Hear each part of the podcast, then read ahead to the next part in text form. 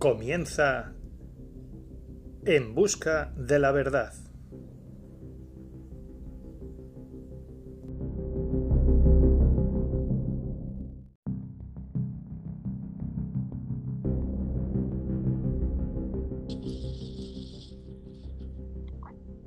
Muy buenas buscadores, bienvenidos al camino de la verdad, en busca de la verdad.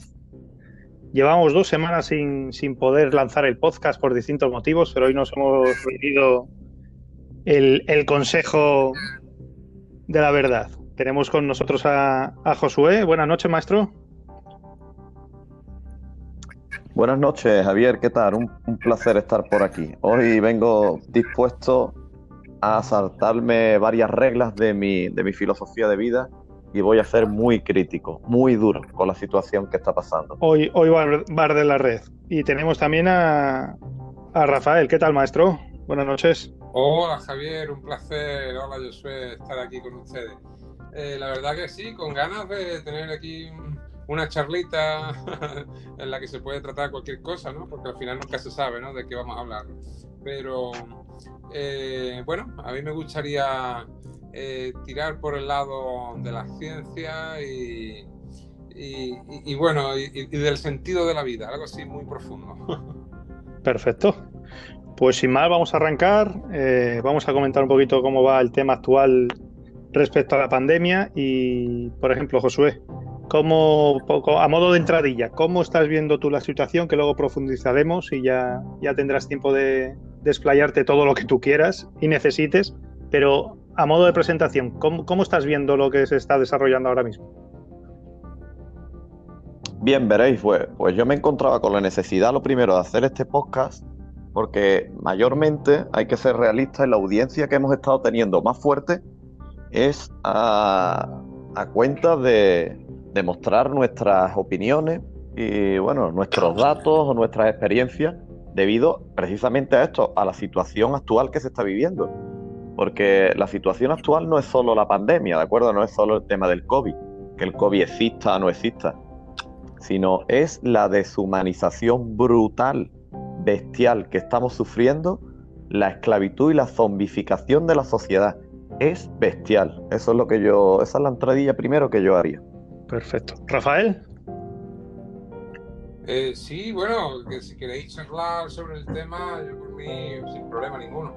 Eh, la verdad es que mmm, hay, hay, una viñeta que, que la verdad he visto hace poco y lo resume perfectamente, en el sentido de que es, es, un burro que lo amarran a, una silla, pero que realmente no está ni amarrado y se queda ahí porque piensa que está amarrado. Realmente todo esto va a pasar y al final los políticos van a decir, oye, oye, que, la gente se quedó en su casa pues porque bueno, y porque bueno, yo sí que puse algún decreto que otro, pero la inmensa mayoría de las cosas y, y, del tiempo que ha durado y todo, pues simplemente porque la gente pues ha estado por la labor de, de ser sometida. Entonces, bueno, pues en ese sentido todo esto parece ser que, que va pasando, como se, hemos ido preveyendo con, con, con las, las, conexiones que están clarísimas con, con la política y eh, al fin y al cabo, pues, bueno, pues va a pasar y, no, y lo más importante, que es que no creo que vaya a haber una penalización hacia los políticos, porque es como también he ido comentando, esto parece eh, el primer golpe suave, pero el primer golpe de Estado global, eh, mediático, pero a nivel planetario han sido muy pocos países los cuales no se han sometido y apenas eh, se ha visto nada eh, en los medios de comunicación, como por ejemplo podría ser Bielorrusia. En Bielorrusia nunca se ha llevado el tema de, de los confinamientos, nunca se ha encerrado a la gente. Eh, ante eso, Occidente reaccionó y, y se estuvieron allí eh, fomentando pues movimientos eh, antigubernamentales que bueno fueron apaciguados pues bueno apaciguados eh, fueron sofocados con la ayuda de, de, Putin no ahí Lukashenko pues pidió ayuda a Putin Putin se ofreció se callaron esos movimientos que parecían alentados por fuerzas occidentales, y, se acabó. Y allí, pues, ni se ha llevado mascarilla. O sea, allí este verano yo estuve en Ucrania y, que está allí al lado de Bielorrusia, y, bueno, y conozco gente que sí que ha estado en Bielorrusia, y mascarilla cero.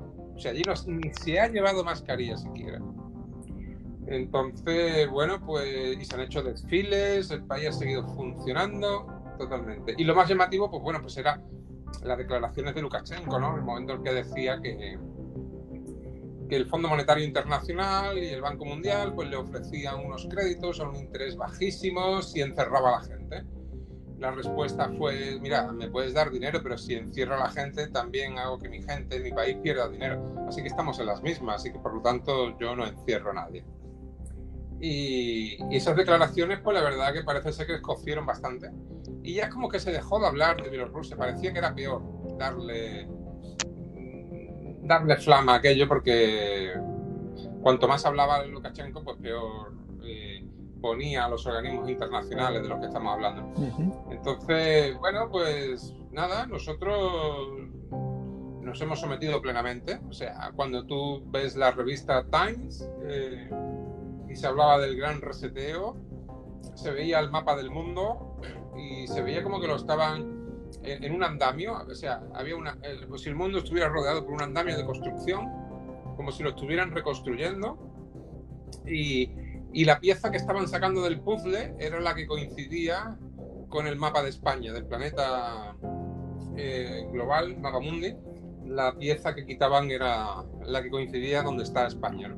Es como que aquí es donde se ha empezado el verdadero reseteo, ¿no? Y, bueno, otra de las cosas que nosotros hemos ido comentando desde el principio, o sea, desde el minuto uno que estalló el estado de alarma hace prácticamente un año y cuatro días, pues nosotros estaba clarísimo que esto iba a ser, eh, el reseteo iba a implicar la desconexión de China. Esa palabra, la desconexión de China, pues la hemos ido repitiendo por lo menos yo, muy, muchas veces a lo largo de este año. Y esa desconexión para mí se empieza a, materializar una vez que ha pasado el año y se ha hecho esta limpieza de, del sector económico que parecía un sector, eh, y bueno, y que le sigue pareciendo prescindible, como es el turismo y demás, pues ahora eh, ese sector Mm, como nosotros decíamos, iba a ser reemplazado por una reindustrialización y ahora pues ya lo, puedes ver en la prensa nacional que, que se está que se va a decidir, ahora se está decidiendo dónde se van a poner las primeras fábricas, las primeras industrias. Y se está hablando de que Pedro Sánchez la va a poner en Cataluña, y ahí es donde están saltando el resto de presidentes autonómicos diciendo que se nos ha consultado pero estamos viendo noticias como diciendo, ¿dónde un presidente va a decidir dónde se va a poner, va a decidir dónde se va a poner la industria? O sea, es decir, esto es un movimiento político de reindustrialización, de desconexión de China y, y bueno, estas son las primeras noticias que estamos viendo, pero que es muy llamativo de que ahora se esté hablando de dónde un presidente del gobierno va a decidir dónde va a colocar las primeras fábricas e industrias con el dinero este de, de Europa. De pospandemia, de, de ayuda de, la Unión Europea, ¿no? A, ayuda a la recuperación. Así que bueno, pues todo era como hemos ido prediciendo desde el primer momento, una desconexión de China. Eh, ya veremos en qué se queda. Eh, hombre, con Donald Trump eh, la determinación iba a ser total con Biden, pues bueno, pues ya iremos viendo. Ya sí, se están insultando, eh, bueno, diciendo algún que otro comentario despectivo del otro, pero ya criticando lo de los uigures, lo que se sabía que iba a decir el Biden. Pero bueno, ya veremos, porque realmente mm, Biden no puede empezar mostrando sus cartas directamente primero tiene que pasar un tiempo para que se olvide bastante bien la era Trump y a partir de ahí mostrar eh, sus cartas. Ten en cuenta que el 11S, o sea, la guerra de Irak, empieza en septiembre. En septiembre, y, claro, igualmente Bush cogió el poder en, enero. Entonces, de aquí a septiembre septiembre, octubre, como muy tarde, ya veremos eh, la, excusa que puede sacar el presidente americano para, eh, digamos, redirigir su política. Ya veremos qué carta se guarda bajo la manga. Y ahora, bueno, pues de lo que se está hablando es de que ahora que todo el mundo, ahora de lo que se está hablando son de unas armas, que sería las HARP, que se llama, que es tirar, una, al fin y al cabo, es tirar una bomba atómica en la, en la estratosfera. Si tú tiras una bomba atómica en la estratosfera, es lo que siempre se llamaba lo que era una bomba arcoíris. Eso lo que provocaría sería un apagón de cualquier dispositivo, dispositivo electrónico, quedaría totalmente inutilizado.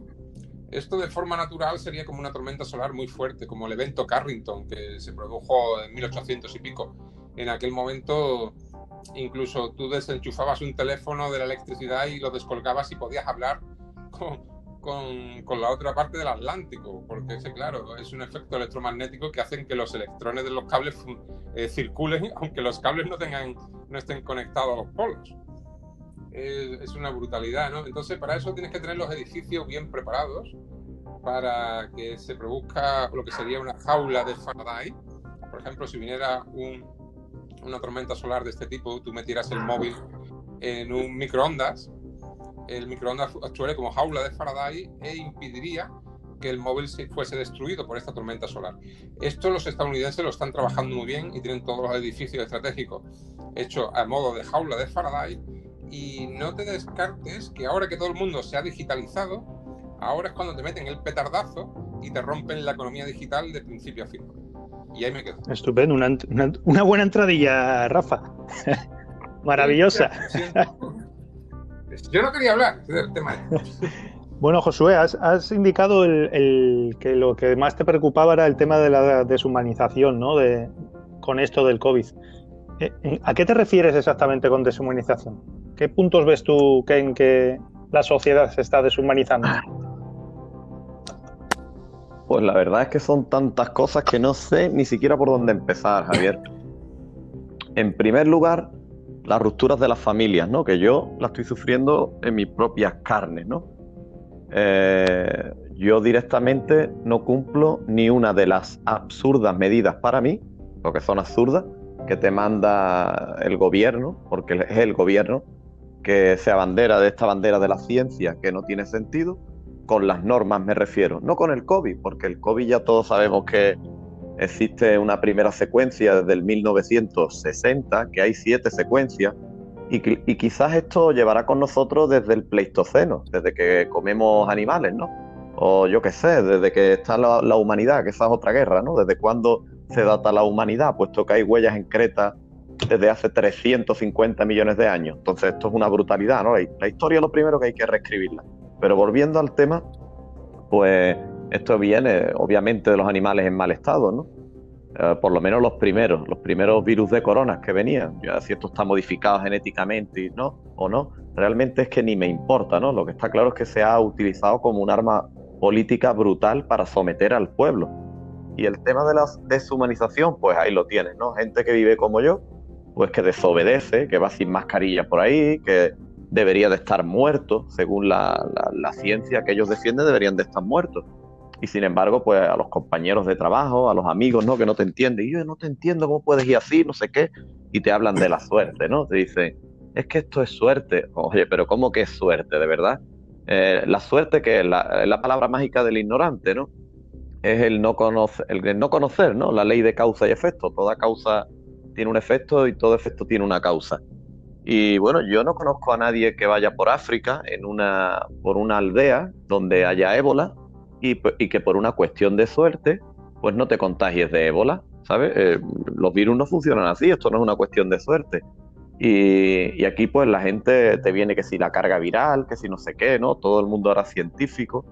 Y, sin embargo, pues, pues van por la calle, si te ven sin mascarilla, pues incluso si es necesario te insultan, te llaman asesino, te dicen, oye, ¿qué tal? ¿Por qué no llevan las mascarillas? Y tal y cual. Y sin embargo, pues hay cuatro macarras robando un coche o pegándole patadas en el suelo a una mujer y no la defienden.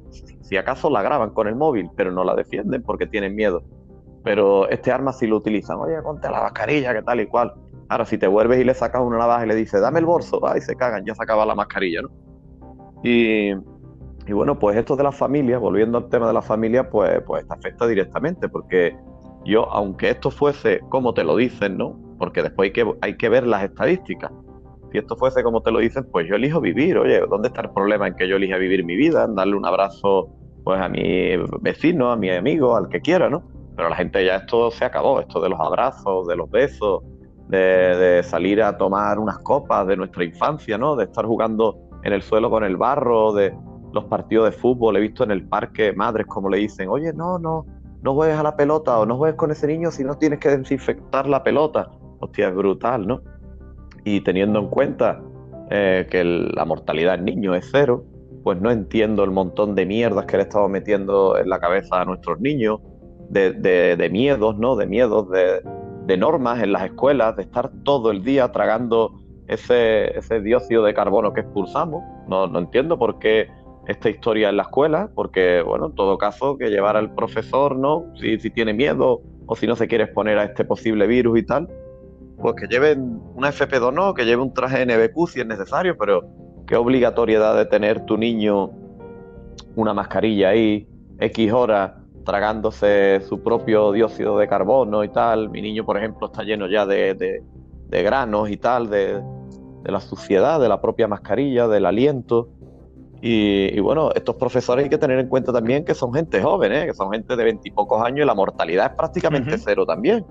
Entonces aquí hay un montón de historias que independientemente de que está claro que el virus existe, que tal y cual, pero bueno, vamos a ver, ¿de qué sirve una mascarilla si no es para ponerle una bandera como, como le ponían a los judíos por la calle los nazis, ¿no? Como diciendo, oye, estos son mis judíos y cuidado, porque luego vemos en la tele, ¿vale? Vemos en la tele pues los programas de salsa rosa y todas estas basuras, que, oye, que van los tíos ahí 10, 12, 14 tertulianos sin mascarilla, con la excusa de que es que le hacen un PCR un PCR que, bueno, eh, se inventó ya, según dicen algunos, para el tema del SIDA, que esa es otra historia, que, no es específico el PCR para coronavirus, o sea, te da un porcentaje, ¿no? Pero no es una prueba mm, realmente muy verídica.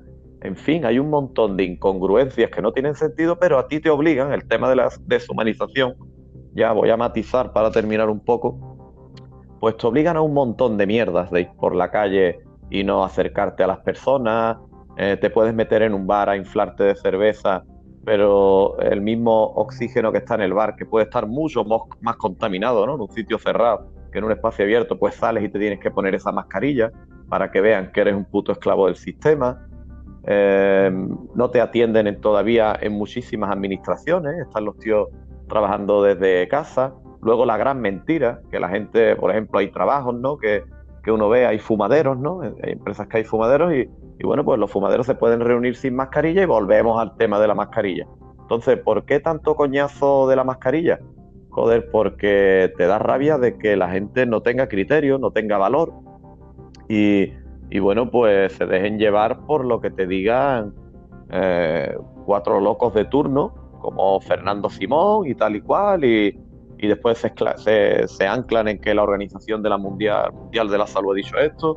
En principio la mascarilla no era válida, luego sí, luego los bares tenían que montar o las peluquerías, gastarse un dinero pues en vitrinas y en historias y en aisladores, en procesadores del aire y, luego los volvieron a cerrar.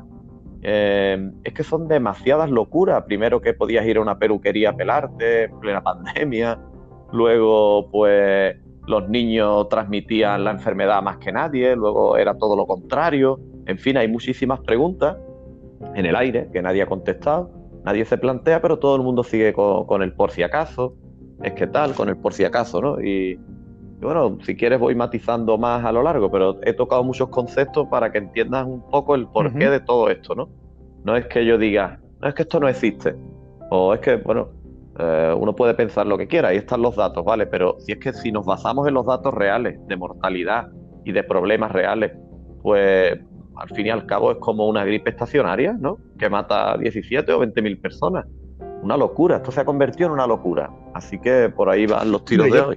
Personalmente yo creo que también mucha gente la lleva en plan quitamultas, ¿no? Por, el, vamos, yo personalmente si la llevo es en espacio abierto por, por, el tema de las multas que te pueda caer o no.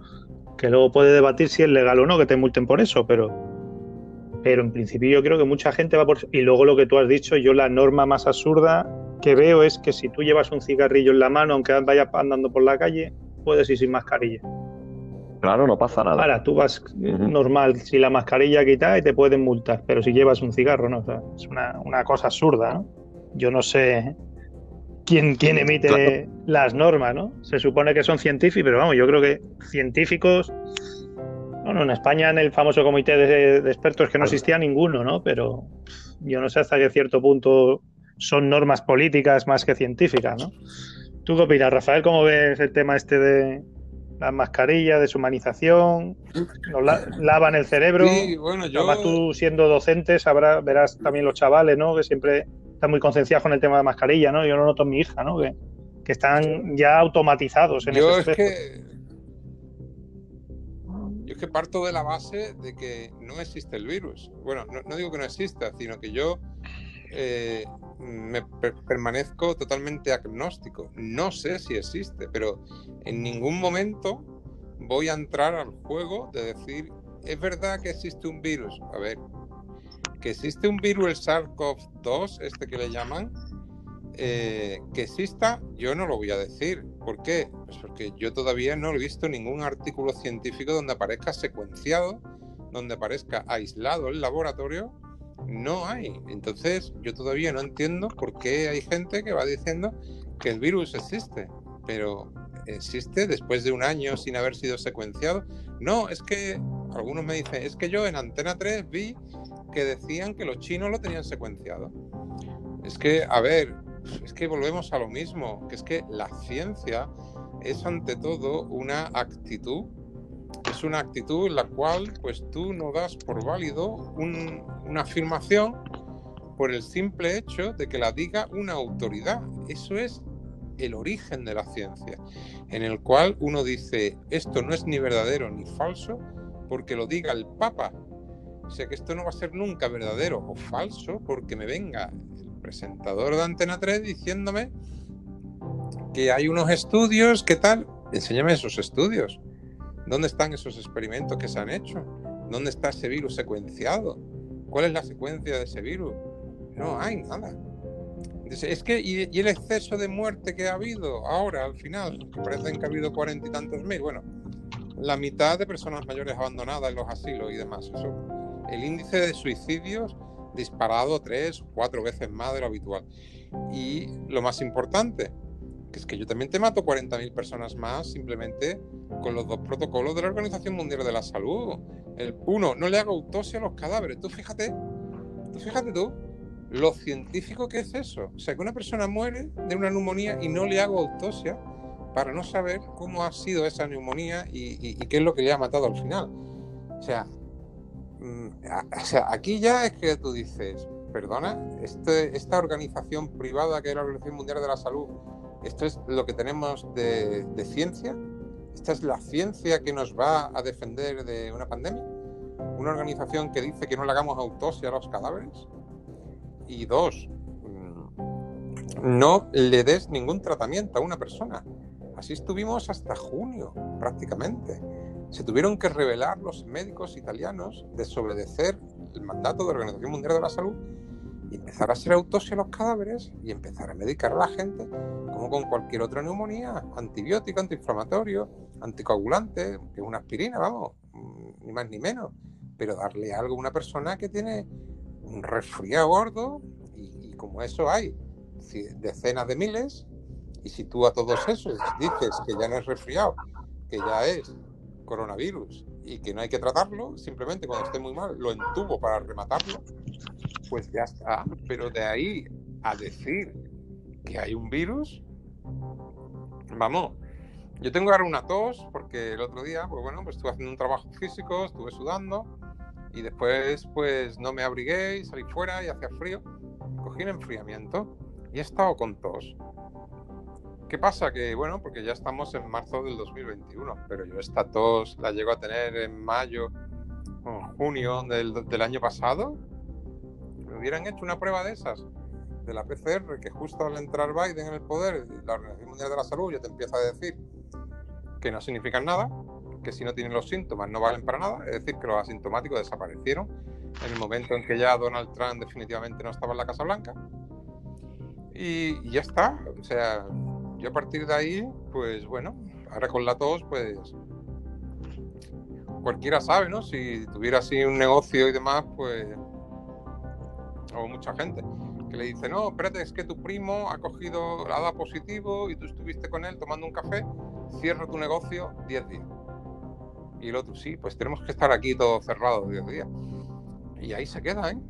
O sea, ¿qué capacidad tienes mucha gente para poder argumentar y decir, oiga, que la Constitución española dice que si usted quiere que yo cierre mi negocio y me obliga, usted me tiene que indemnizar, ¿eh? No, es que esto es un motivo sanitario. Mire usted, yo me pongo mi mascarilla, yo tomo las medidas que hay que tomar, pero el que no quiera entrar, que no entre, el que no quiera salir a la calle, que no salga a la calle. Pero mi familia tiene que comer, ¿de acuerdo? Y, ya está. Pero yo decir que el virus existe, pues no voy a decir que no existe porque sería también afirmar algo que no puedo demostrar, pero quedarme con la actitud agnóstica de decir simplemente no lo sé, eso no me lo va a quitar nadie, por supuesto. Y ahora, llegar yo a afirmar que hay virus, pues ni de coña, porque es que, a ver, yo no lo he visto en ningún sitio que me hayan demostrado ningún experimento, ni que lo hayan secuenciado, ni que haya cumplido los protocolos de Koch.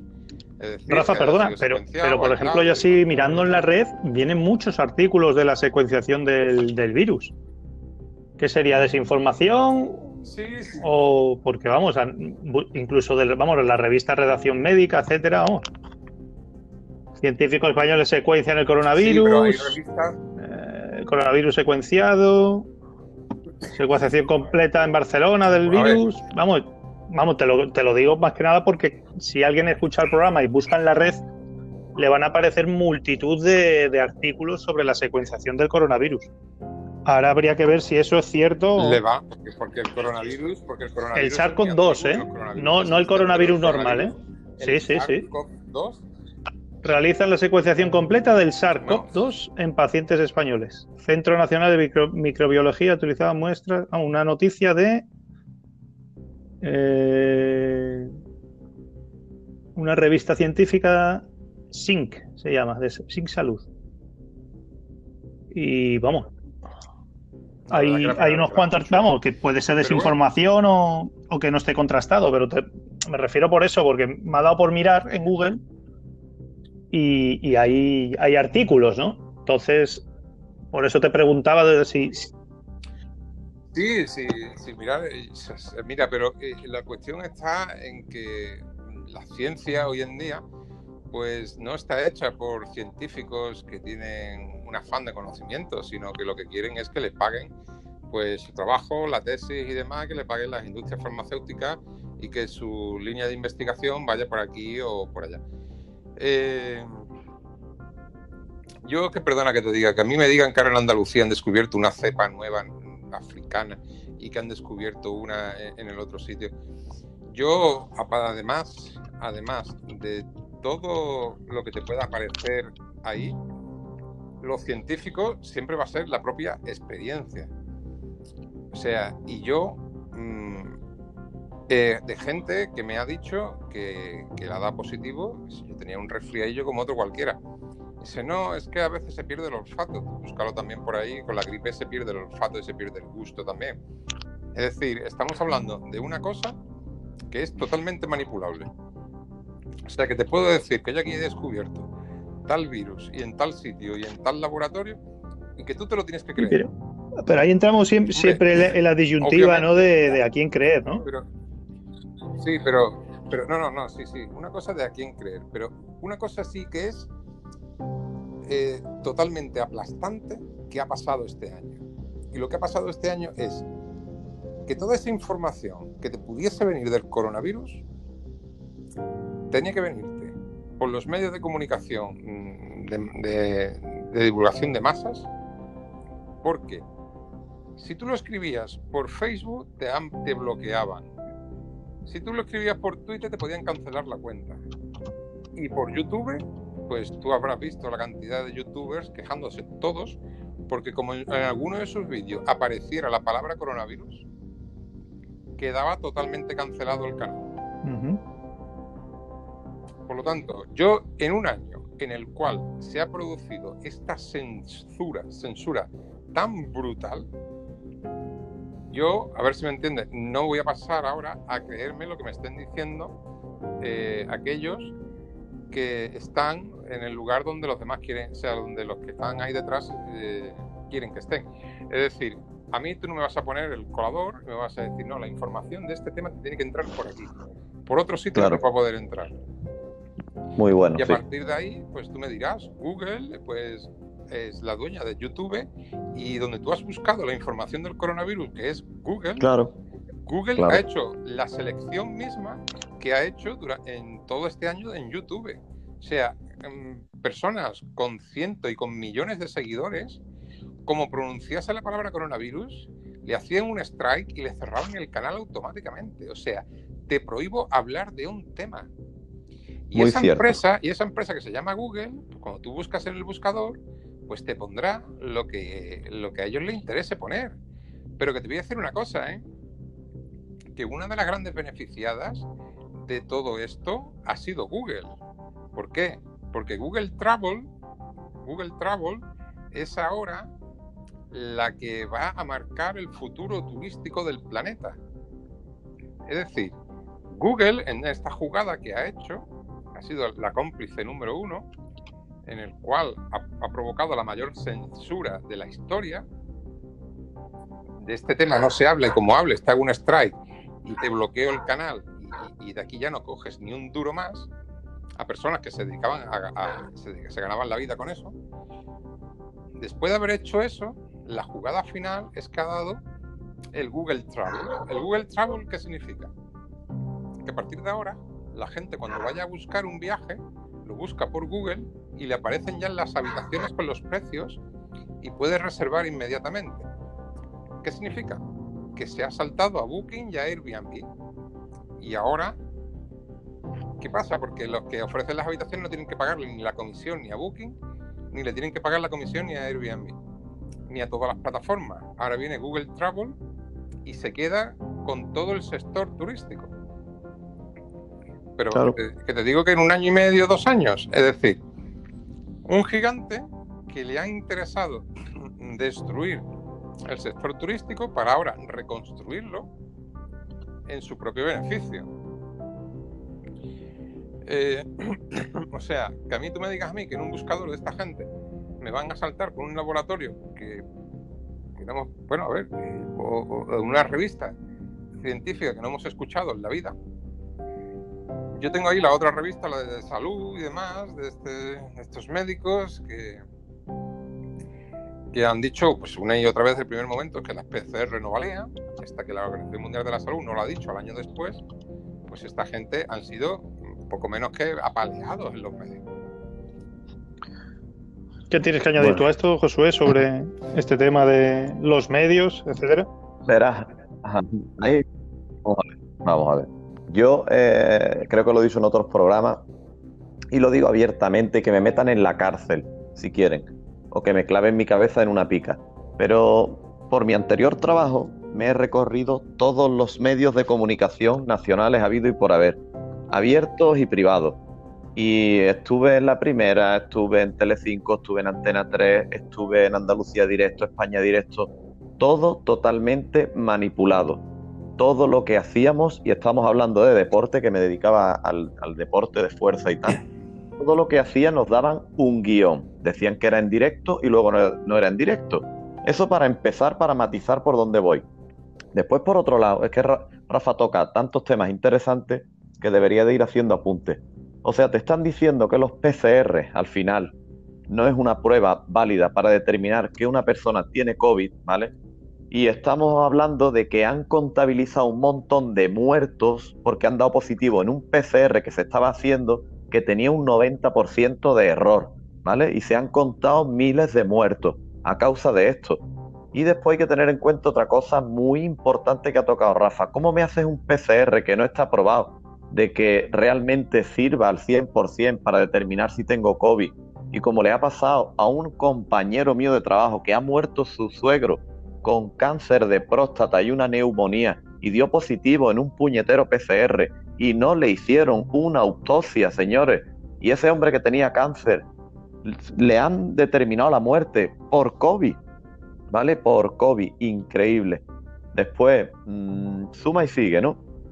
Alguien me explica, ¿no? Todo este tema de, de los medios, de la censura, que la censura está ahí, ¿no? Es inevitable. El tema político, pues bueno, ya me diréis, ¿no? La que ha liado este señor vicepresidente del gobierno cuando entró en el Centro de Inteligencia Nacional. Es que es una, bestialidad lo que ha hecho con el tema de la censura. Y, bueno, es bestial, me parece, me parece eh, surrealista de que haya tantos eh, periódicos ahora que salen con el nombre de la ciencia y tal, que te dicen que han secuenciado el virus, que lo tienen todo estudiado, que ya saben cómo funciona, que te han sacado una vacuna a tiempo récord, que es súper válida, pero luego un mes después te dice que está matando a la gente y que, oye, que no, que no, que no es tan, tan válida, que hay que volverla a modificar, ¿no? Y, luego pues resulta que tendrán que hacer una contravacuna para los que han vacunado, que este es otro tema, la vacuna, ¿no? Y, bueno, mm, ya te digo, son tantos conceptos que en mi propia cabeza me, voy perdiendo de, de tanta incongruencia que hay. Bien, me centro volviendo al tema del virus, ¿no? Por qué no me explica un científico que tanto tiene secuenciado este virus y tantos estudios han hecho a tiempo récord y tanta vacuna y tal, todavía no son capaces de explicar cómo funciona esto. Mira, te voy a decir una cosa rapidita. Eh, en mi trabajo, de, los de las 20 personas que somos, pues creo que 18 eh, habrán tenido el virus, ¿vale? Eh, uno de ellos de los que no lo he tenido supuestamente yo, entre otras cosas porque no me hago pruebas ni me hago nada ni tengo síntomas nunca porque soy una persona pues que me cuido. Y este resto de 18 o 20 compañeros han tenido este virus, ¿vale? Letal, este virus letal que no ha matado a ninguno de mis compañeros, ¿vale? Vamos a tener en cuenta que no ha matado a ninguno de mis compañeros. Así que vamos a estudiar el porcentaje. Estos compañeros con sus respectivas parejas, con el roce de sus respectivos familiares, que no ha muerto ninguno tampoco, quitando a ese familiar del cáncer que es el que alimenta la leyenda urbana, un tío que estaba prácticamente podrido por dentro.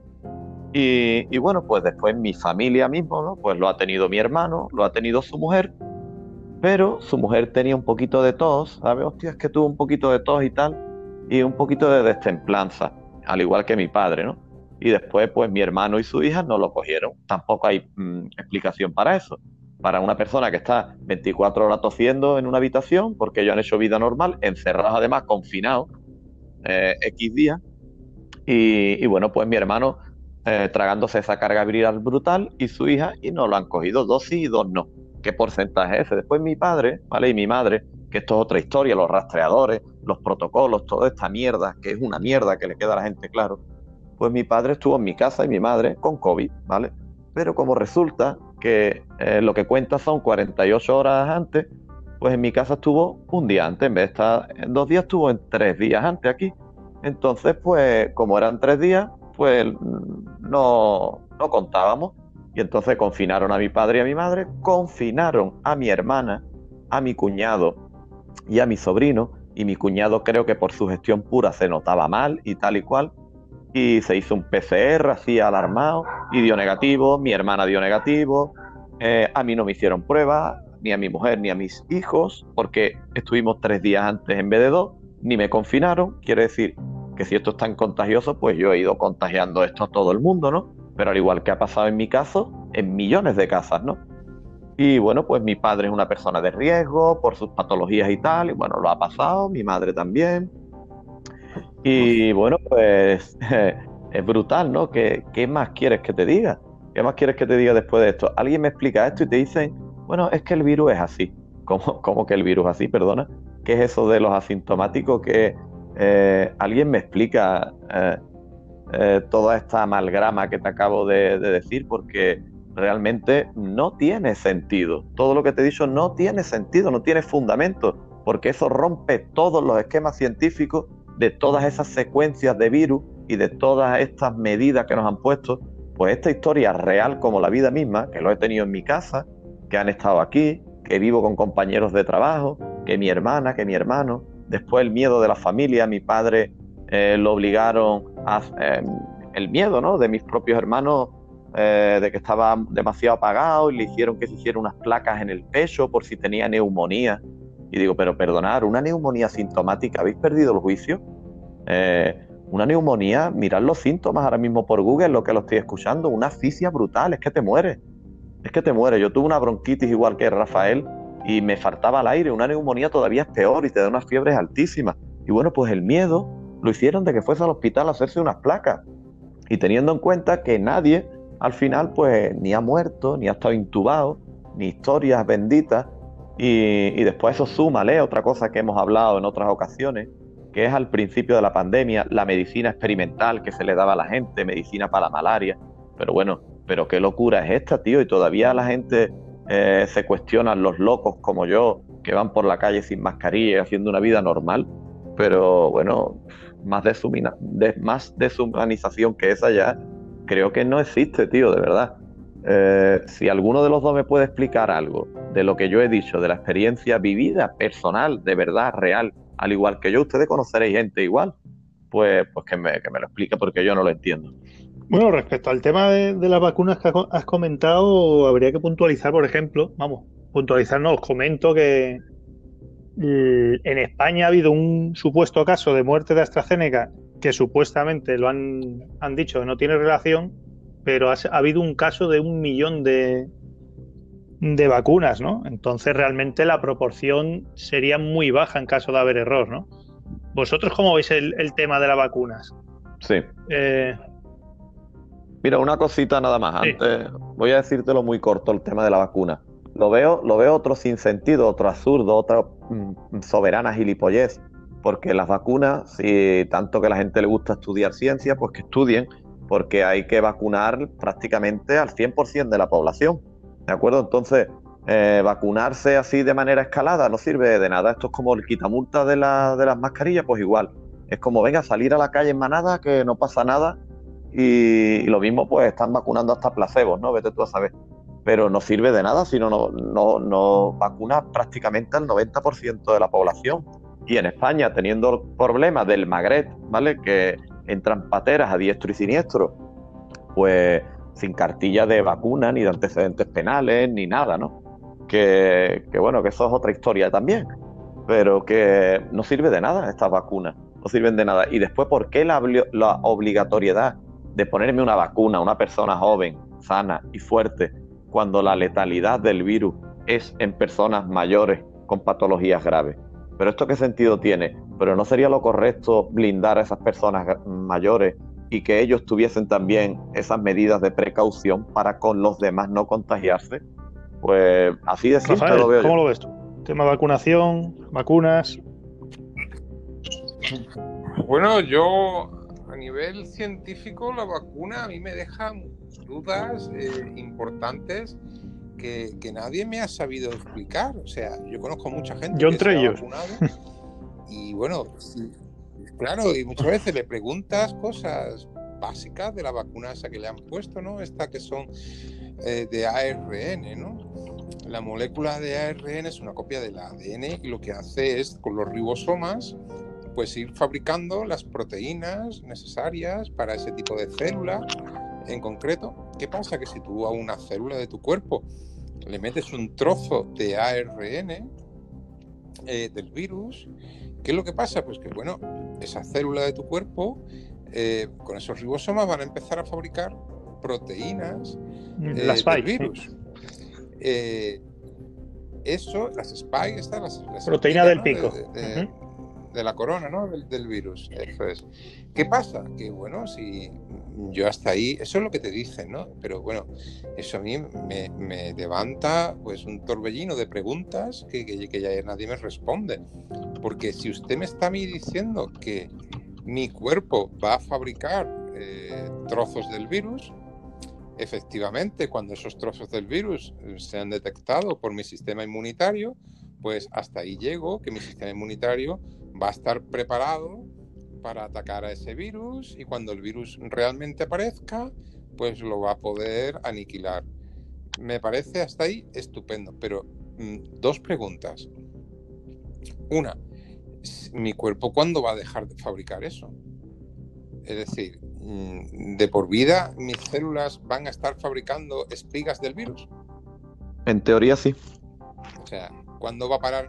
Y, bueno, vale, si para de fabricarlas, eh, bueno, hasta ahí podría entender, porque ya se supone que mi sistema inmune eh, pues ya ha aprendido, ¿no?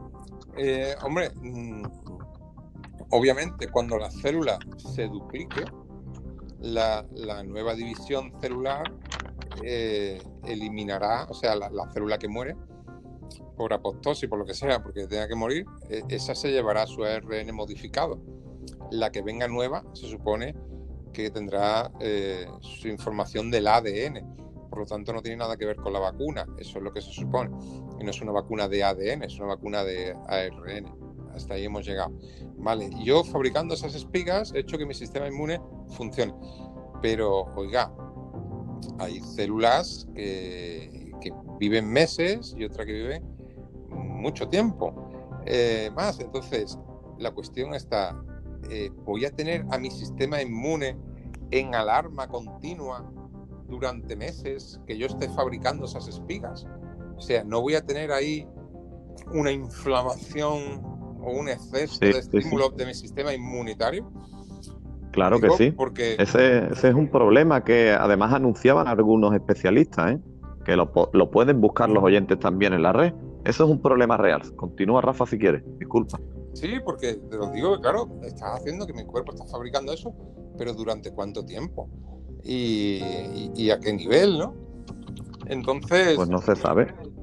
Claro. Por lo que yo he estudiado al respecto, los niños, los niños son... Eh, tienen un sistema inmunitario, eh, al ser más inmaduro, la respuesta que daban ante este coronavirus, estamos hablando dentro de la teoría que, que, se han sacado, ¿no? la teoría científica, que uno sigue con el espíritu científico, es decir, de agnóstico. Yo escucho, me parece estupendo, déjeme usted que yo lo vea, porque si no, yo seguiré simplemente agnóstico.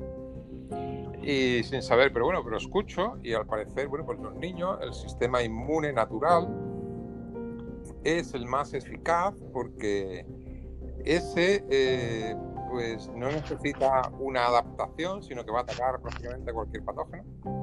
Sin embargo, el de una persona adulta va a necesitar eh, ese sistema natural de, defensa eh, innata. Mm, si detecta el virus, puede provocar una sobrereacción y entonces esa sobrereacción va a hacer que el sistema inmunitario pues se ponga mm, pues en alarma y, todo eso vaya provocando unas inflamaciones que provoquen esos coágulos y al fin y al cabo pues ahí es donde no se quería llegar, ¿no?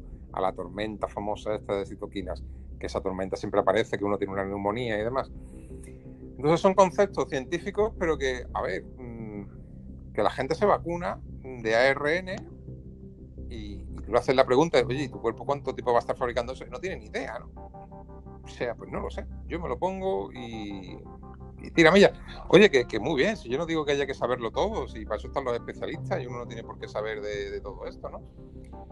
Pero, pero bueno, pero son preguntas que uno también tiene derecho a hacerse, ¿no? Y pues por lo menos que te las explique, ¿no? Pero es que no, o sea, me parecen unas preguntas tan básicas y, y, nadie me las sabe responder así, pero gente que se ha vacunado, ¿no?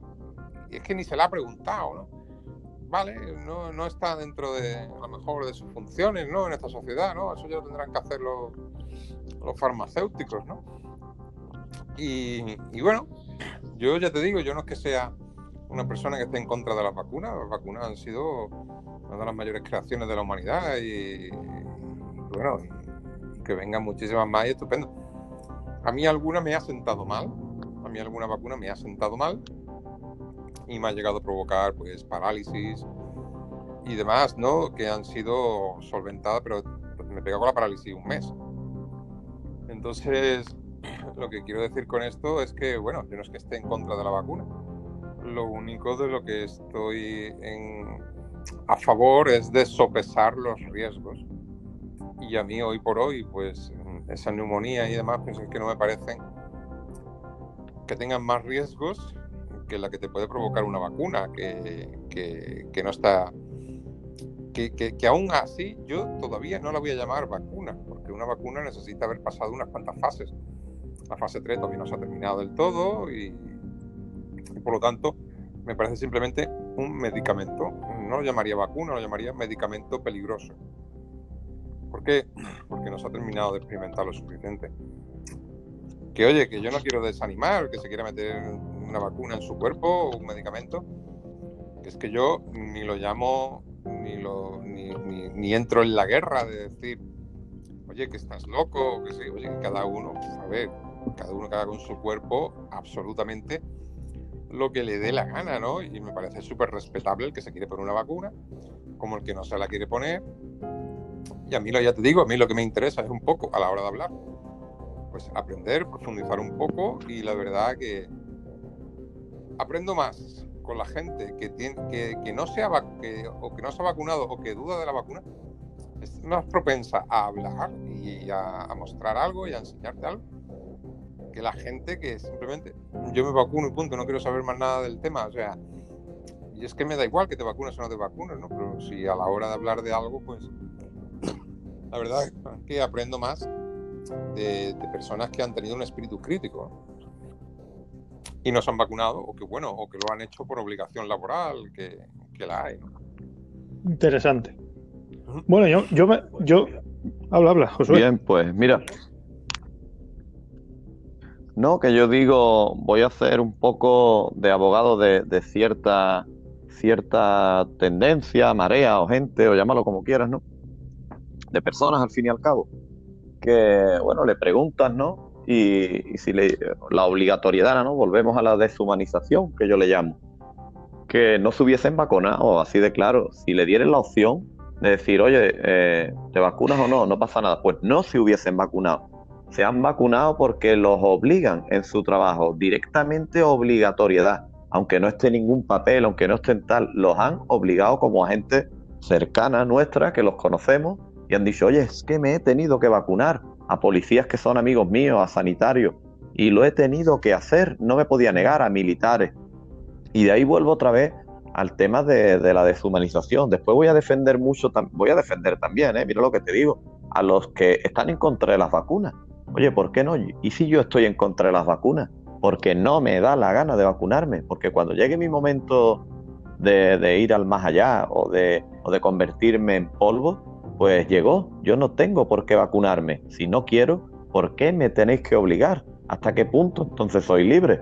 Porque, como decía Sócrates, ¿no? Es que el, voto de todo el mundo, pues desgraciadamente mm, vale lo mismo. Y eso es un gran problema, porque hay un montón de melones que votan a un auténtico tirano, y eso es la democracia.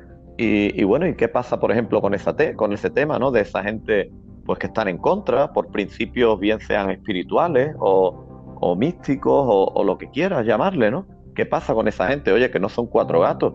Lo que pasa es que quizás no son cuatro millones, son cuarenta mil. Y esos cuarenta mil pues están sometidos pues a la locura o, al rebaño, a lo que quiera el rebaño, y, tienen que tragar por todas. Y, por qué no tengo yo esa opción, ¿no? De decir, oye, pues no quiero vacunarme, pues muy fácil, no te vacunes, ¿vale?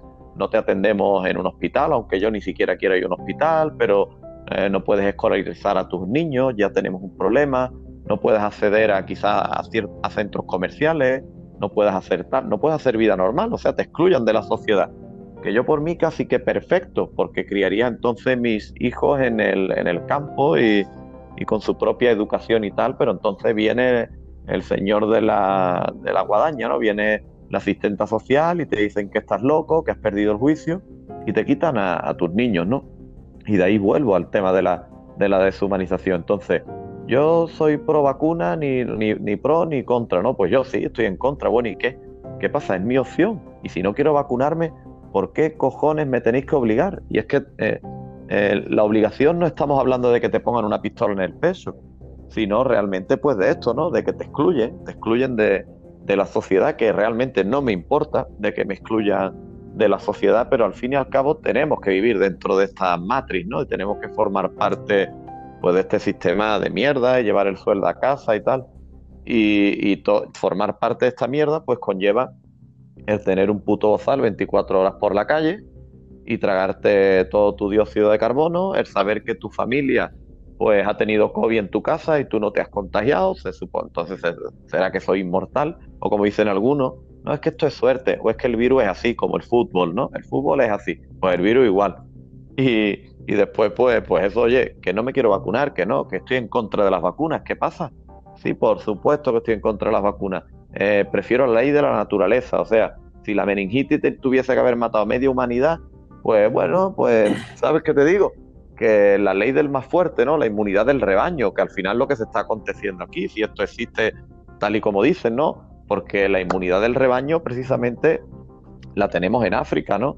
En África te venden las ONG que con un euro pagas tu vacuna y toda esta mierda y luego vemos, pues si te pones a buscar con Google, eh, como has hecho antes, pues que grandes presidentes de estas ONG, pues lo que hacían eran orgías, se quedaban el dinero, mueren 7 millones de, de niños en África porque no tienen que comer, pero como eso no es contagioso, pues no pasa nada.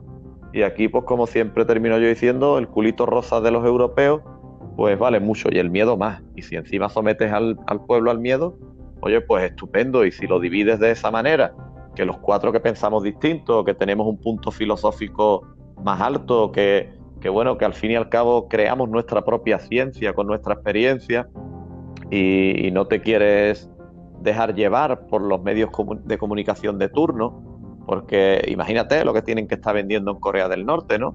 Allí pues venderán la ciencia pues como a ellos les dé la gana. Al igual que lo hacen en Europa, es que decimos, no es que la ciencia, pues que en Estados Unidos, oye, que aquí hay una comunidad que está en contra de otra y aquí la comunidad científica más gorda al final se rige por unos parámetros que están eh, remunerados, hay que tener en cuenta que están remunerados y si te pasas o te sales de ahí como el que, eh, el que se sale de la NASA, o el que se sale de, Harvard y dice, oye, no, es que estos hijos de puta, pues resulta que os han estado engañando.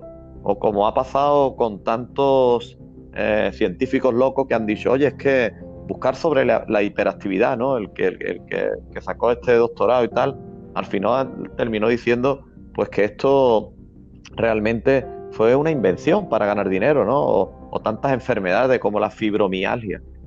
¿Qué es la fibromialgia, señores? Si es que es una enfermedad fantasma cuando una persona está ya psicológicamente tan, mancha, tan machacada, pues le, determinan fibromialgia. Y ahí está la ciencia. Es que eh, nos echamos las manos a la cabeza de cómo va a estar toda la ciencia de acuerdo con esto. Oye, pues como tantas cosas, la ciencia sigue evolucionando. Hace 500 años, pues decían una serie de cosas que ahora es totalmente lo contrario. Y quizás cuando pasen 500 años más dirán, hostia, cómo engañaban estos hijos de puta del siglo XXI a los vasallos, a los borregos, y entraban por todas y, los tenían como dioses encima. Así que no es nada descabellado, ¿eh? Ponerse en contra de la ciencia. Tampoco creemos que es un sacrilegio. Y si te hablo ya de que tú seas una persona espiritual, ¿no? En este sentido que he dicho, y no quieras vacuna, no quieras ponerte la mascarilla, vayas sin miedo, pues entonces ya apaga y vámonos. Has perdido el juicio, estás loco, y si pudiesen, pues te quemaban en la hoguera como en el siglo, no sé, 16 o 19 o cuando fuese. Y eso. Respecto al tema de los científicos, eh, porque claro, con algunas afirmaciones que, se hacen también respecto a, la negación, no, bueno, negación del virus o que no es tan tan, tan letal, que, causa ciertas cosas, que la vacuna tal, son también científicos los que están en contra, ¿no? Entonces, eh, ¿cómo, ¿cómo, hacéis vosotros para discernir o, o, para decir eh, este, este, este científico lo creo y este no. ¿Cómo, cómo filtráis vosotros la información? Para que los oyentes. Bueno, yo distinguiría dos tipos de ciencia. Por un lado. Sí, sí, perfecto, Rafa. ¿Me, oís? Sí. Estupendo. Por un lado, para mí estaría la, la ciencia de primera división, la de la Champions League. Y por otro lado estaría la ciencia de, segunda y de tercera división. ¿Cuál estaría en, la Champions? Bueno, pues en la que está en el límite verdadero del conocimiento de la tecnología. Aquella en la cual pues, los países están ahí luchando, invirtiendo para intentar llegar antes que, el adversario a, esa tecnología que, viene del desarrollo de esa ciencia. ¿no? Por ejemplo, Para mí, ciencia primera división, pues bueno, pues eh, aquella que está investigando los exoplanetas, ¿no? Eh, aquella en la cual está desarrollando tecnología para con este eh, grado de, luz que nos llega de esta atmósfera podamos determinar cuáles son los componentes de, de este exoplaneta.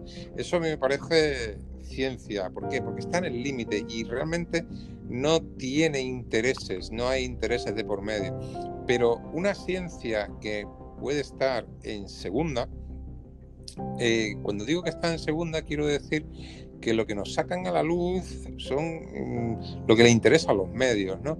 Y para mí, de ahí un, gran eh, container lleno de, artículos que, nos pueden invadir y, para confundirnos, para crear pánico, pues sería la industria la más poderosa, ¿eh? la ciencia que provoca una de las industrias más poderosas de este planeta. Y te voy a decir por qué. Es la industria farmacológica. Uno de los pilares fundamentales del capitalismo es la industria farmacológica. Esto, bueno, esto viene de Foucault y demás, todo lo que tú quieras, pero al fin y al cabo, a nivel de economía, esto es tan sencillo como decirte que si yo patento esta vacuna o si yo patento estas, esta pastilla, ten en cuenta que lo que me ha podido costar la inversión ha sido llegar a conseguir la fórmula. Porque en el momento en que yo tengo la fórmula, en el momento en que yo tengo la fórmula, fabricar una pastilla no tiene coste. O sea, te puedo fabricar billones, trillones de esa pastilla que no tiene apenas coste. O sea, no un céntimo, sino una millonésima de céntimos fabricar una pastilla. O sea, es la más poderosa de las industrias, la más sin duda, más poderosa del capitalismo. ¿Por qué? Porque no es lo mismo que fabricar un coche. Para fabricar un coche necesito romper media montaña, sacar de ahí el litio para la batería del coche eléctrico y montar un pollo tremendo en el, ecosistema para fabricar un coche. Pero para fabricar una pastilla, lo único que me cuesta es la fase de investigación. Y como ahora cojo, me invento un virus, una emergencia, y me dicen que la fase de investigación, porque me la puedo saltar a la torera por aquí, por allí, por acá, entonces me voy a ahorrar un montón de pasta en fallos y demás. Y a partir de ahí, pues tú imagínate, te puedo fabricar esa pastilla, te puedo fabricar esa vacuna, pero a mansalva, a coste prácticamente cero, irrisorio. O sea, entonces esa ciencia es una ciencia muy, muy mediatizada, con muchos intereses económicos brutales por medio, y la cual, pues, ya te estoy diciendo que ese sector está lleno de, de, unas grandes influencias económicos y políticas que, ni, no, me no me provoca un interés intelectual apenas, es que simplemente sigo con mi escudo mm, agnóstico, científico, es decir, pues, no lo sé, ni me lo voy a creer, no voy a decirte que que es verdad tampoco, pero no te voy a decir que es mentira, pero mm, jamás vas a escuchar de mí que eso sea verdad, porque no tengo ni idea. Ahora, después está la ciencia, eso para mí, la de primera división, la que investiga el origen de la vida, la que investiga la panspermia, la que investiga eh, pues, todos esos planetas, el, el, origen del universo, el Big Bang, eh, los agujeros negros que, han sido fotografiados por primera vez eh, el, año pasado.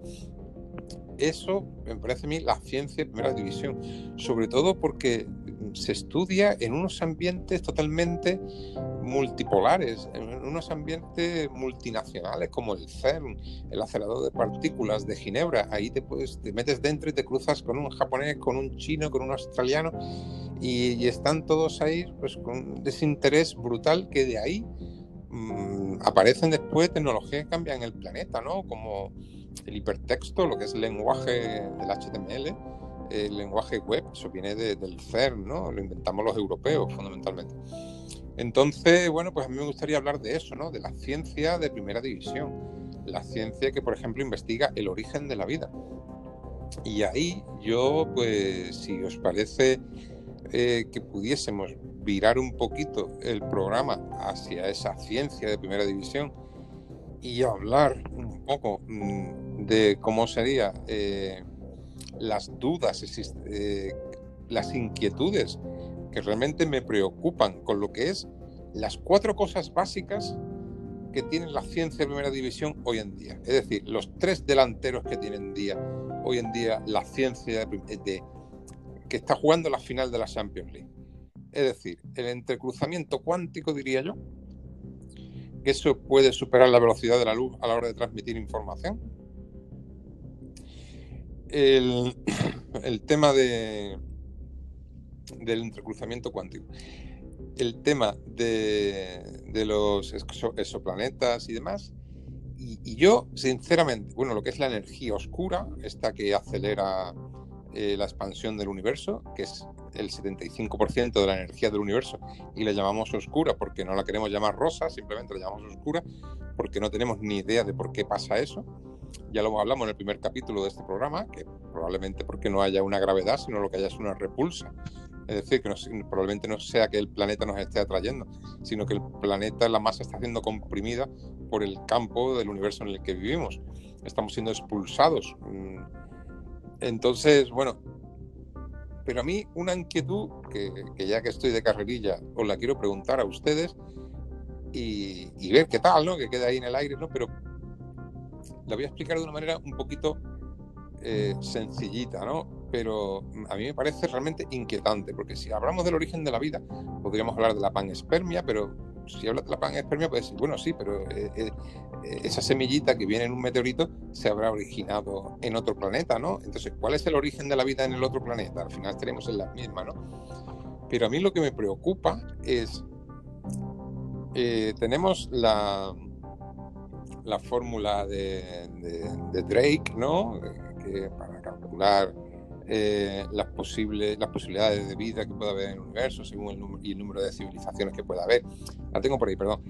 Eh, la otra sería la paradoja de Fermi, ¿no? Oye, si hay eh, civilizaciones por ahí más avanzadas que nosotros, ¿por qué no han venido a visitarnos todavía, no?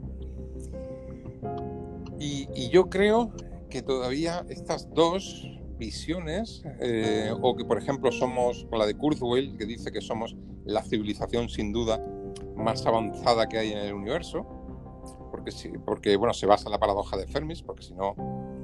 Porque él, bueno, también él avanza un poco más diciendo, oye, es que dentro de un siglo, pues con la tecnología como está avanzando, ya tendremos mapeado el universo entero.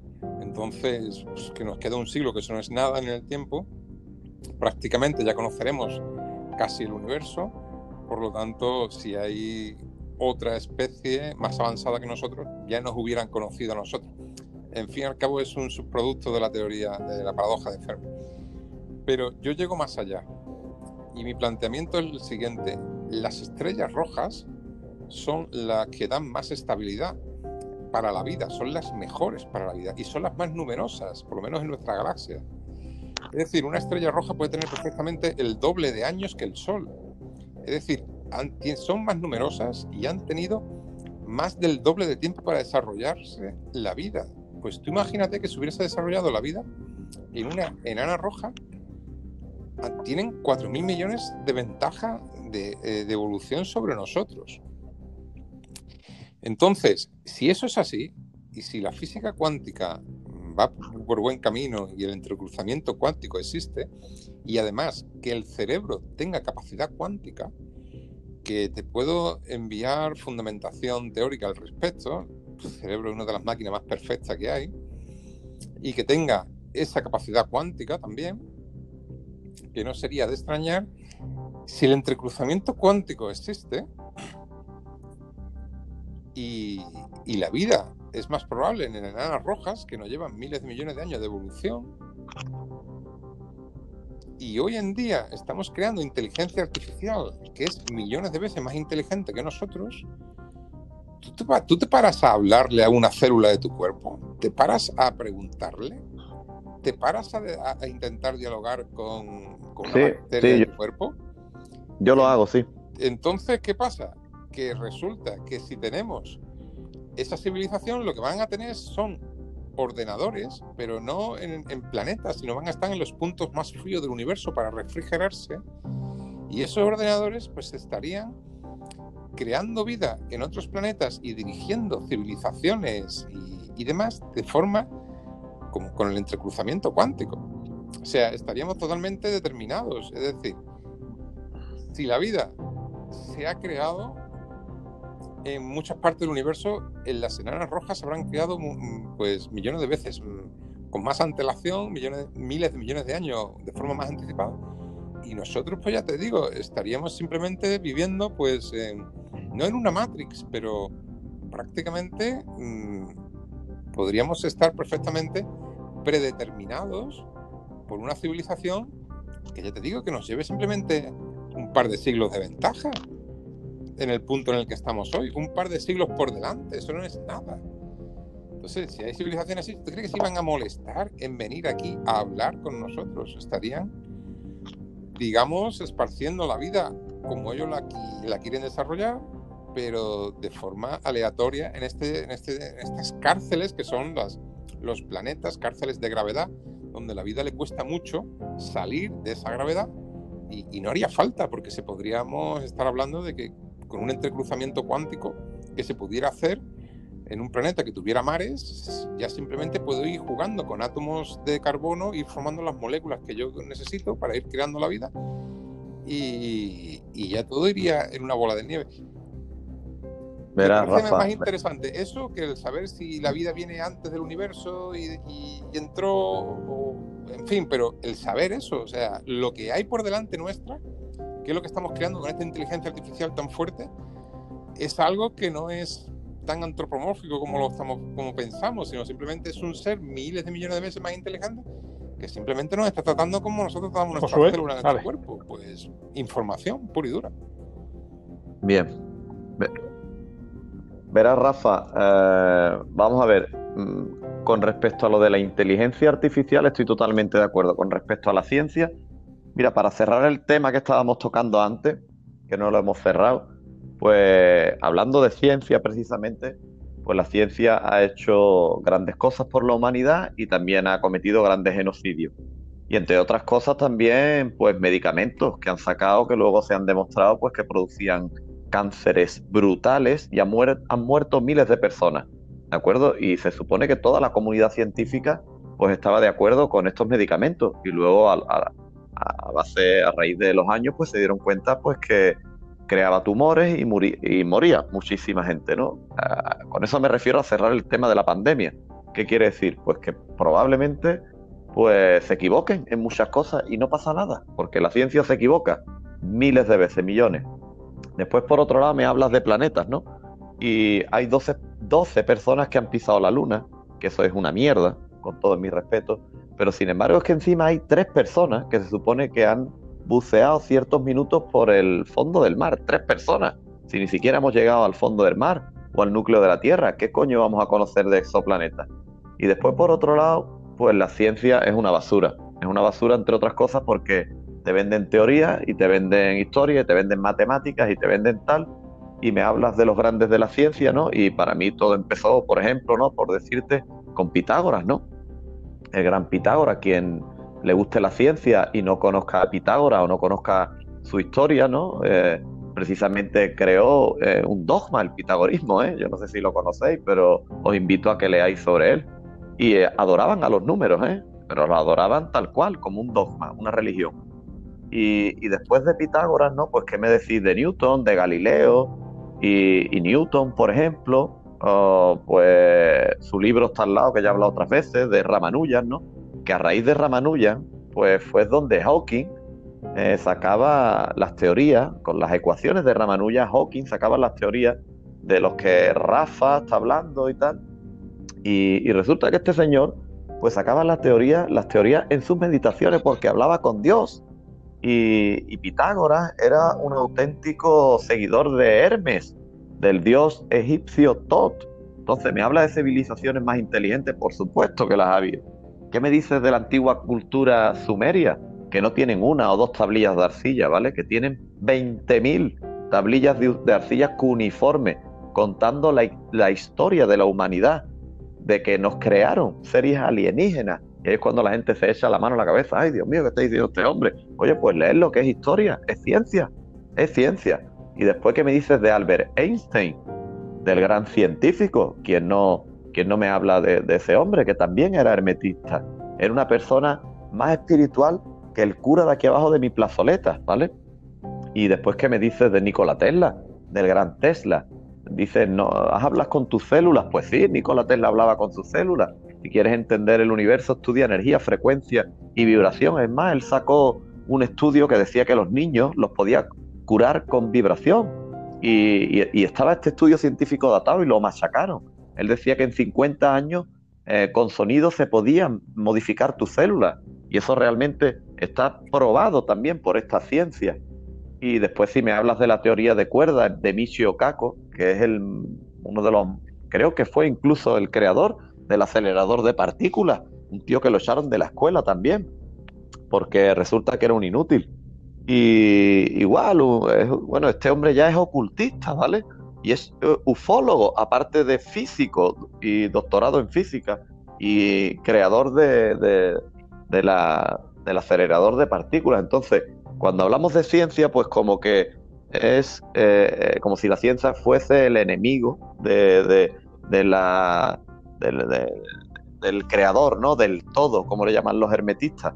Pero es que mm, al final es todo tan complicado que si te pones a estudiar la ciencia o los científicos, tienes que saber cómo ha llegado ese científico ahí. Y si tú me dices, que algún científico me explique, porque todavía no lo ha podido hacer, cómo eh, Ramanujan llegaba a esas ecuaciones, ¿de acuerdo? A esas ecuaciones que le llegaban en sus meditaciones al hablar con su Dios, era hinduista. Y, hoy por hoy está su libro al lado del de Newton y en eso se basan todas las teorías actuales sobre los agujeros de gusano, sobre eh, las estrellas, los exoplanetas y todo esto. Pues, eh, ¿qué quieres que te diga? Mm, hay mucho más que hablar. Cuando se habla de ciencia, indudablemente hay que hablar del más allá, increíble, hay que hablar de otra dimensión. Y si a eso le sumamos pues la, teoría de los antiguos Anunnaki, pues creo que deberíamos de cortar este podcast ya y hacer uno hablando desde el principio de la ciencia, Rafa de todos sus conocimientos y yo de todo ese esoterismo, gnosticismo, hermetismo, eh, zoroastrismo, eh, conocedor de la cultura sumeria y egipcia y que estudio a diario además y enlazarlo todo. Y si alguien puede desenlazar lo que yo he hablado, pues gustosamente estoy abierto a que me transmita sus conocimientos porque yo no encuentro nada en ningún lado, ni en textos antiguos ni en ciencia actual. Nadie puede desmontar esto que yo te he hablado, al igual que grandes civilizaciones, o part, objetos fuera de tiempo, pisadas en Creta, en la isla de Creta, con 350.000 años, que alguien me lo explique, cómo hay pisadas de homínidos, en fin, tantas historias que esta famosa ciencia que quiere viajar al más allá y quiere pues estudiar esos planetas y ni siquiera es capaz de eh, contar la historia del suyo propio, como este eslabón perdido, ¿no? De hay millones de huesos de cada uh, especie, de cada tal, y seguimos con esta fusión cromosómica en el cromosoma 2, en fin, tantísimas cositas de estas que no pueden explicar los científicos y que precisamente hay muchísimos físicos que se decantan por la eh, cultura antigua, estos grandes sabedores y estos grandes pues iluminados. una, una, locura, pero ahí está, señores. ¿Qué te parece, Rafa? ¿Creamos un. Para el próximo programa tocamos este tema? Y, eh, y circunstancias enlazadas con la ciencia actual. Sí. Eh, objetos o, circunstancias que la, ciencia no puede explicar. Por ejemplo. Es que yo la verdad que de las culturas así antiguas, pues eh, me parece muy interesante. Aunque todo me parece ya, digamos, englobado por la teoría esta singulariana y del transhumanismo, la verdad que da una lógica a toda esta evolución de las culturas y de las sociedades que, la verdad que parece inapelable, ¿no? No obstante, en los detalles está la belleza, eso, eso está claro, ¿no? Aún así, creo que ha habido momentos eh, de la historia que aunque los singularianos, como el Kurzweil y demás, vengan a decir que aunque vengan desastres y te ponen el ejemplo de la Segunda Guerra Mundial, dice, la ciencia avanza más todavía. Y por lo tanto todavía vamos más rápido hacia la singularidad, porque con la Segunda Guerra Mundial se crearon los ordenadores, la ciencia evolucionó una barbaridad. Y por lo tanto, aunque haya pequeñas crisis, dictadores que quieren quemar libros, como se supone que hacían los nazis y demás, pues aún así todo va a ir por encima. Yo realmente ahí pondría una pausa y miraría lo que ha pasado en la historia. Yo no creo que esta evolución mm, vaya a pasar sí o sí. Esta gente son muy optimistas y dice, por mucho que uno lo niegue, aunque vengan guerras nucleares, no podrá haber, la evolución eh, será, la asíntota será imparable yo, ante ese pensamiento, me acuerdo de la, simplemente de la Biblioteca de Alejandría. O sea, aparece un movimiento religioso nuevo, como es el cristianismo en aquella época, que, decir, que decide meterle fuego a la Biblioteca de Alejandría. De tal manera que creo que de Platón, si nos han llegado tres o cuatro obras de 27 que tenía, así de Aristóteles y, de Pitágoras, que he nombrado, nos Hay mucho más nos ha llegado menos de un 5% de lo que había antes. Hay mucho más, Rafa.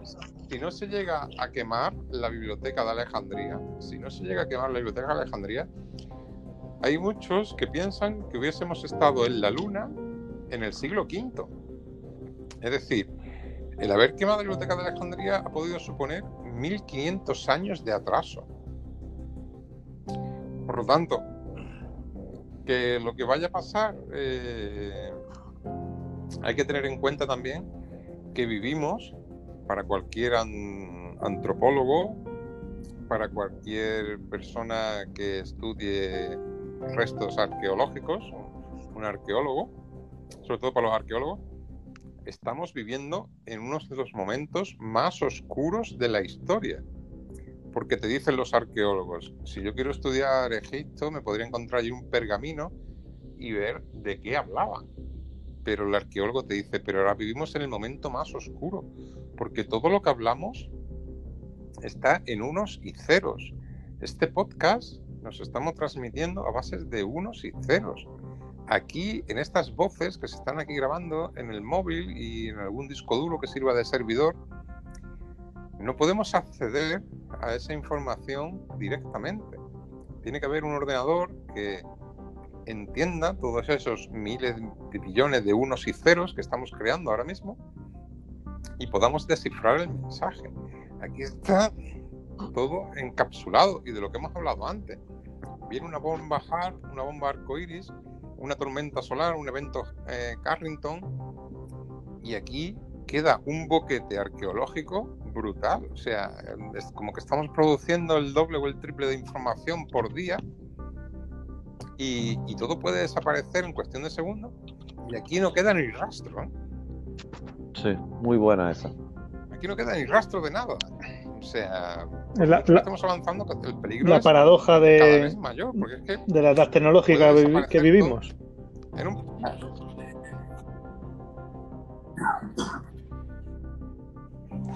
Eh, sí, sí, y, y por lo tanto, bueno, pues a mí me parece fantástico hablar de, de los últimos 100.000 años de la historia del Homo sapiens sapiens.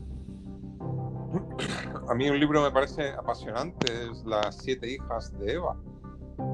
Tú ten en cuenta que el ADN de las mitocondrias de tu cuerpo, en el noventa y tantos por ciento de las veces, lo heredas de tu madre. Y ese ADN mitocondrial no tiene nada que ver con el ADN que forma tu cuerpo. Ese ADN mitocondrial de las mitocondrias que están en las células de tu cuerpo, ese ADN mitocondrial nada más que hay siete en todo el planeta. Y tú tienes uno de esos siete. Y lo heredaste casi en el 100% de las veces siempre de tu madre. Y a ese libro es muy, muy interesante, se llama Las siete hijas de Eva. Es decir, es como... Lo primero que te cuenta es que, bueno, la homínido hembra eh, que ya estaba preparada para engendrar a un Homo sapiens sapiens, la hembra estuvo esperando al macho que evolucionase lo suficiente para que entre los dos pudiesen engendrar al Homo sapiens sapiens. Eva estuvo esperando a Adán 50.000 años. ¿eh? Es decir, la hembra estuvo ya preparada con 50.000 años de antelación Curioso. para engendrar a un Homo sapiens sapiens. Y, de ahí, sí, y de ahí están las siete hijas de Eva. Uno mm, de esas siete eh, es la que están en tus ADN mitocondrial. La verdad que lo que ha pasado en esos 100.000 años en los que no tenemos textos y lo que lo llamamos prehistoria, porque no hay lenguaje escrito. Lo que ha podido pasar ahí ha podido ser brutal. Eh, y que no haya quedado resto de nada, eh, pues imagínate, ¿no? Mm, ahora mismo, ¿no? Una tormenta solar y vendrían y una especie que sobreviviese a una catástrofe de esta bueno, que no te, no mata un, accidente de eso, ¿no? Pero mm, imagínate, ¿no? Que, por lo que fuese desapareciese. Llegarían aquí, se encontrarían estos trozos de cristal con metal, que son los móviles, pero aquí no tendrían manera de sacar, verían cables por muchos sitios, pero aquí no, no. O sea, este, tendrían en, un, móvil, tendrían en su mano, tendrían información ahí, tendrían quizás eh, capacidad para acceder a Internet, quizás, eh, a la información casi limitada y, y habría desaparecido. podrían pensar que no habría vida inteligente anterior, al no tener nada. Y... Claro, ¿no? Entonces, bueno, ¿qué fue lo que pasó con Egipto? Bueno, pues tenemos los pergaminos y demás. Ahora, eh, ¿qué es lo que significaban esas pirámides? Si realmente eran, eh, pues, eh, esos generadores de electricidad que se supone que podrían haber sido por esas cámaras de vacío que se han encontrado. Pues la verdad que sí, que son pues, hechos y eventos, pues, bueno, que alientan la imaginación y la verdad que es muy entretenido hablar de ello, Pero eh, como planeta en sí, como planetas estamos muy cerca, ¿eh? a menos de un siglo de realmente encontrar eh, respuestas muy contundentes y de establecer conexiones muy fuertes. Ahora se está hablando incluso de naves hiperlumínicas, que, se, que te lo encuentras ya en diarios de tirada nacional, que podrían superar la velocidad de la luz perfectamente. ¿no? La verdad que yo con Einstein hay cosas que ya hemos hablado en varios capítulos que, no se comparten, ni muchísimo menos, que, dan explicaciones a ciertas cosas, pero y que hacen que, funcionen ciertas cosas, porque está claro que está así, pero hay otras que, que son mm, ideas de marketing puro y duro. Y, y, bueno, ese experimento pues, de la luz y su velocidad máxima no es de Einstein, mucho menos, Einstein el que lo saca para su teoría de la relatividad y demás. Pero la verdad es que ahora pues están haciendo unos planteamientos con los motores Warp, esto de curvatura espacial y demás. Y la verdad es que si se supera, si superamos esa, ese límite ¿no? de la velocidad de la luz y demás, pues eh, que no es muy complicado, o por lo menos a nivel de intercruzamiento cuántico podría ser.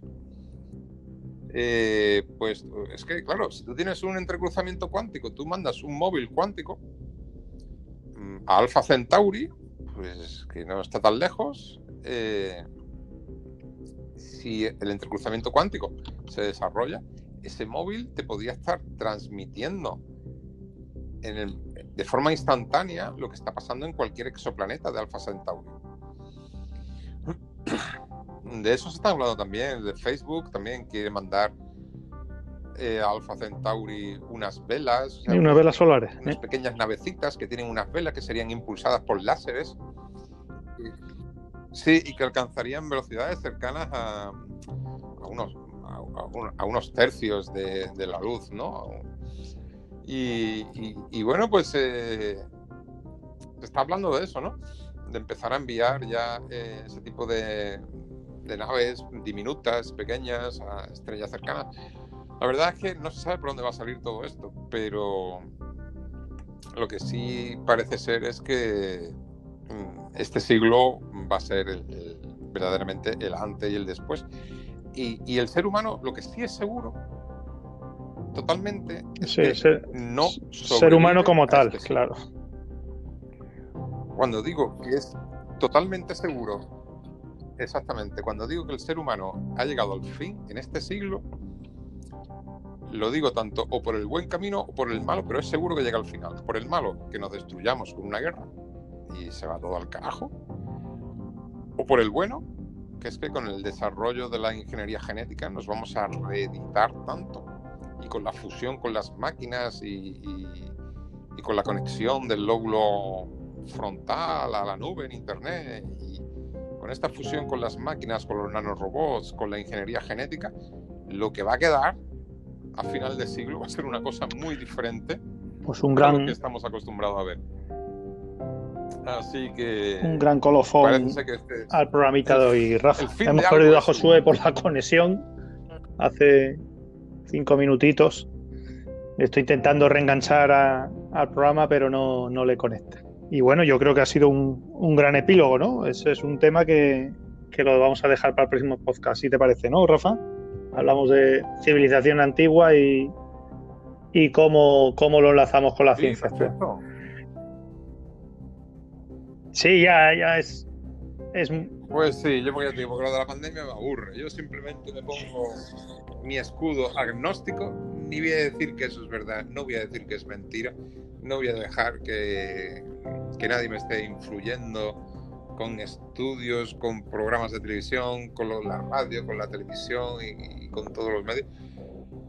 Y, voy a seguir de forma agnóstica, me parece la más sana espiritualmente que hay y, la que recomiendo. Y, no entrar en guerras de que si existe, si no ah, existe. buena filosofía. pues un placer como siempre, Rafa. Hasta el próximo programa. Bueno, buscadores, nos vemos en el siguiente episodio. Saludos.